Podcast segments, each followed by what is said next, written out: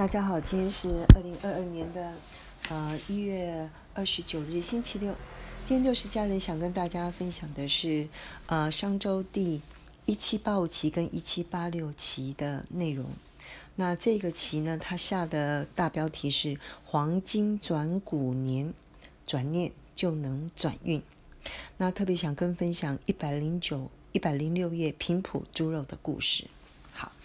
第一个六十家人想先跟大家分享一下，为什么我想要用栽树，呃，每一周的呃上一周刊的内容呢？最主要是这样子，因为第一个，呃，我想投资啊，不管你讲投资也好，或者是理财也好，相关的知识或者是常识，其实已经变成一种日常的活动之一了。和钱能够好好相处的能力，也是一种。基本的能力，所以呢，呃，有这些，我想能够跟大家分享这上周的故事的话，呃，也能够加强大家，呃，在日常跟别人 free talk 能够聊一些，又不用需要用太多的时间去从事这件事情。那六十家人呢，呃，是商周长期的订户，我还蛮喜欢这一个周刊的，因为我觉得它的内容呢非常的棒，呃，对于。阅读的人呢，呃，能够有很多正面的贡献，所以我就想来访 News 酒吧呢，在每以前呢，每周三呢会有一个三十分钟，呃，他们去摘述国外的呃一些，例如《经济学人》杂志摘述的方式来跟大家分享一些金融市场的变化。那如果大家有兴趣的话，才可以针对一些 topic 再继续的去深入。好，那我今天呢？就先分两个部分来跟大家分享。这一期呢，一七八五跟一七八六循例是过农历年的双周刊。那如果大家来不及看的话呢，我就把标题呢来念一下给大家听。第一个，居安思危当道，价值股窜出。好，大家观念开始改变了。第二个，用董事会推动二代接班，很有意思哦。二代接班一直是台湾的企中小企业里面非常普遍的现象。那上一代跟下一代呢，经常会有冲突。那用董事会这个方式呢，也就是说让上上一代跟下一代一起到董事会里面去讨论一些重要的决策，让决策跟沟通能够更制度化、跟系统化，尽量做到公开、公平跟公正。确实是一个好方法哦。好，第三个，疫情呢是持续，那它的影响呢也是非常多面而且有趣的。他提出了几个现象，第一个，桌游线上化，有趣吧？呃，大家透过固定的与好友定期呢一周一次的共游桌游，在心理上是有很大的安定作用哦。第二个，信任这个事情呢，价值越来越高了。最有趣的是，台湾呢，呃，有一个园艺的网红，有一群园艺的网红，他们用科普的影片加上社群的方式呢，居然能够卖出号称爱马仕菊的盆栽植物，一瓶一盆可以卖到二十万以上。好，先不论他怎么做到的，我倒是想跟大家分享一下这件有趣的现象。果然是行行出状元。六十家人曾经在前一阵子呢，看到呢大陆的云南在介绍，他们真是把多肉植物，就是类似仙人掌之类的东西，玩到真的是太精彩了。怎么说呢？第一个，他们在云南呢，因为特别能够培育这种所谓的多肉植物。我从荧幕上看到他们介绍那些，哦，连我都觉得爱不释手。怎么可以把那些像莲花一样？养成这样多才多姿的红色啊、紫色、各式各样颜色的那种多肉植物，让你会觉得爱不释手。我相信它真的是可以高价卖出。那最特别的是呢，它发展出代养，一个月你只要一百四十五块的人民币，这是我在电视上看到，大家可以在 Google 一下它的正确性。呃，有趣的是，它不仅可以帮卖给你这些珍贵的多肉植物，让你因为你透过视讯，你就觉得。哦，真的是太 Q 了。那还可以，他知道你很忙，你又想拥有，所以他就帮你代养。你一个月付他，他说一百四十五块，然后他就每一天帮你录制这个多肉植物的生长状态，然后告诉你，就像保姆一样，告诉你他今天怎么了，有什么开心的事情。这只多肉植物，你就看它像你心爱的宝贝一样，然后你看多好，真是太疗愈了。尤其在这种疫情的情况之下，你都不用怕它挂掉，因为这些专业的人太厉害了。而这些人呢，他赚什么钱？哦，天哪，他可以种十万株以上，他聘了一两百个人在帮他录制这些生长记录，还有帮他照顾这些，你看多厉害！云南呢，好。那另外呢，再来跟大家分享一下，来我家吃饭这个单元。蛮多人呢会特别邀请好友，定期到家里来分享相聚的快乐，真的是很棒的 idea。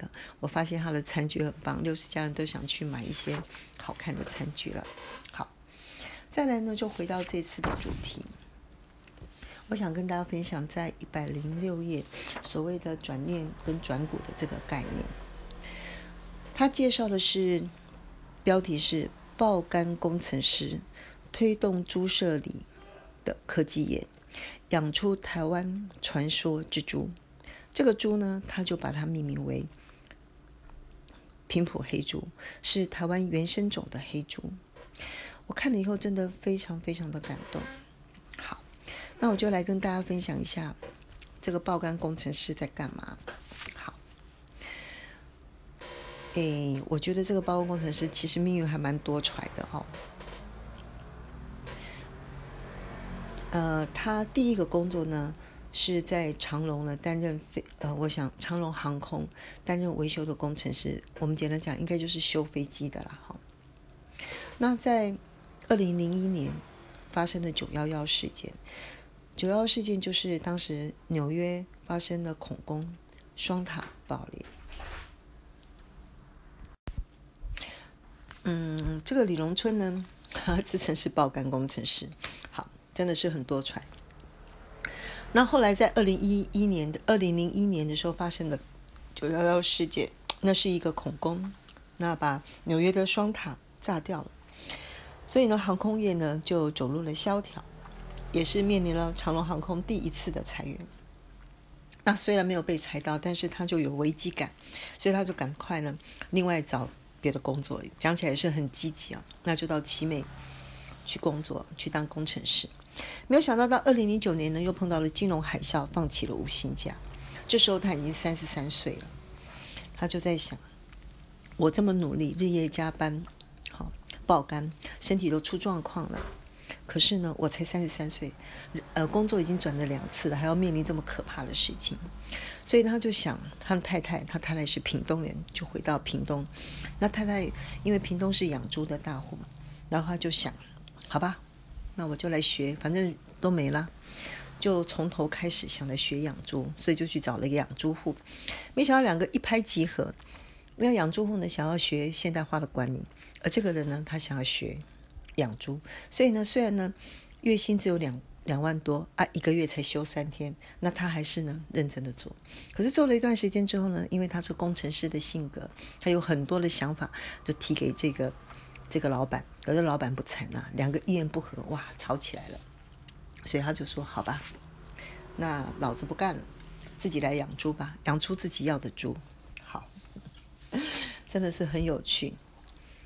嗯，我想这边跟大家分享的是，好，果然认真的人呢，就会看到认真，会看到梦想，而且愿意逐梦踏实，逐步的把它实现。他定了一个正确的目标，我不知道，也没吃过，甚至没听过所谓的台湾原生种的黑猪。如果按照后来他培育的结果来讲，他自己打的广告是说，嗯，这个原这个这个猪肉呢，特点是肉质油脂肉质呢，呃，它的油脂比较少，Q 弹有嚼劲，所以他认为这是一个非常棒的一个一个一个猪肉，所以呢。他就开始定出这个梦想，要培育出，嗯，这个已经失传的原生种的纯种的台湾黑猪。那在这个过程里面呢，他碰到非常多的困难，但是呢，一步一脚印。如果用后来呃别人的专家的话来讲，就是说他是一个又傻又聪明的人，他怎么舍得不帮他？这个人呢，他没知识，他就从北到南，从台大、中心、平科大，从南从北到南去找学校的老师来合作，甚至他还进了育呃市育所去的养成中心里面去学习。那他没有钱。那他就开始拼命的写企划书，到处的写企划书，从酒商到水资源，无一不写，就希望能够拿到钱。所以他得到了非常多人的帮助。在这一脚一步一脚印里面呢，他努力的做出，花了十几年的时间，他做出了三个东西。第一个，他用纯，他终于孕育出纯种的的台湾原生猪，而且取名叫做平埔黑猪。平埔黑猪，它号称是百分之九十九台湾原生黑猪。然后呢，第二个，它在饲料里面，它非常的精进。我们先不谈，总之它的饲料呢，它号称是精致的。第三个，它用科学化的管理来饲养。第四个。所以它的饲养场呢是非常的干净，经得起考验，而且也改善了劳动条件。他希望吸引，呃，不要再只是用外劳，用那些老劳，吸引年轻人一起来加入。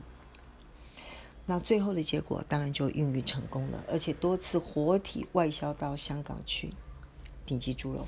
他甚至在屏东呢也盖了一个，呃，一个一个餐厅，那实际的来贩售他猪肉的成品。